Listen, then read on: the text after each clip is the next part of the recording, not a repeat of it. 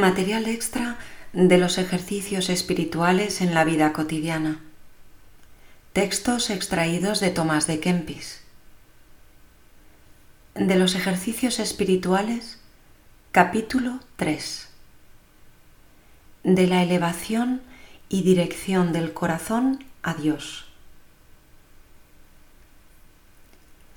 Antes de realizar una obra exterior, primero eleva tu corazón a Dios. En cualquier cosa buena que hicieres o dijeres, acuérdate de que sin su gracia no puedes hacer ni decir nada bueno, y si algo hicieres o dijeres, no lo tengas en mucho. Antes te reputarás sinceramente por siervo inútil porque cualquier presunción del corazón, por mínima que sea, ofende los ojos de la divina majestad. Ojalá pudieses emplear santamente con Dios siquiera un solo día entero o media hora. Mas hay, eres muy inestable y distraído, aún donde debieras ser más devoto. Al terminar cualquiera obra o la recitación de tus preces, da gracias a Dios de lo bueno que has hecho y pide perdón con lágrimas de las negligencias en que has incurrido. Sirve en gran manera para lavar las culpas el pedir humildemente perdón de ellas delante de Dios y de sus santos ángeles a cada hora, di la salutación angélica u otra oración que fácilmente te recoja en la presencia de Dios y con más presteza te enfervorice. El que no está conmigo está contra mí.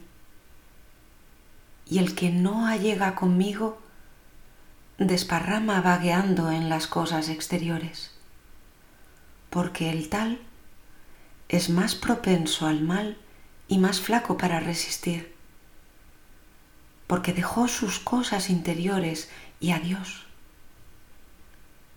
Los nombres de Jesús y María estén con frecuencia en tus labios, siempre en tu corazón, para tu consuelo.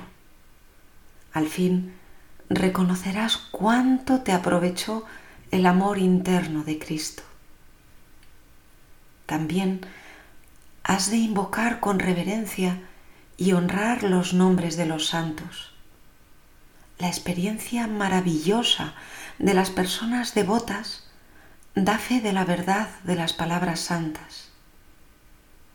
No dejes de recitar algunas preces especiales cuando se celebra alguna fiesta en la Iglesia Santa. El hombre triste y afligido acude a sus más fieles amigos.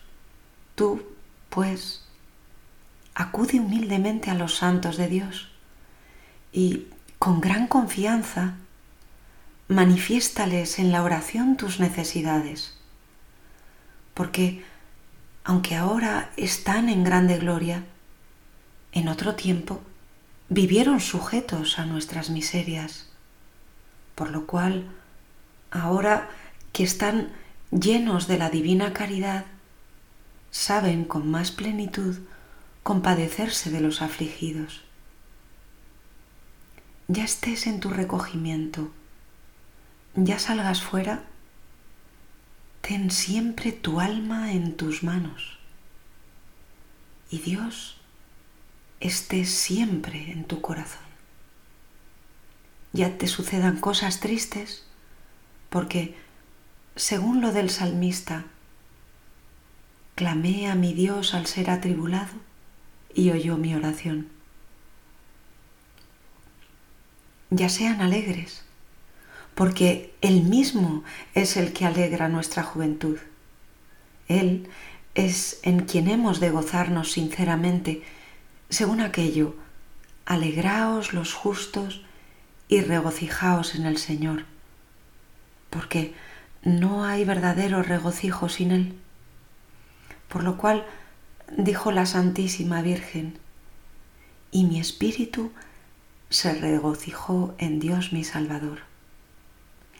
Y el salmista, tórname la alegría de su salud y robustéceme con tu principal espíritu. Acuérdate, pues, si verdaderamente quieres gozarte, de gozarte en el Señor. No te olvides del propósito que haces en este día, porque, por desgracia, fenece muy pronto con la negligencia. Pon tus ojos sobre tus caminos, porque en todas partes hay asechanzas del maligno enemigo para cautivar las almas que andan vagueando por sus senderos. Ave María y adelante.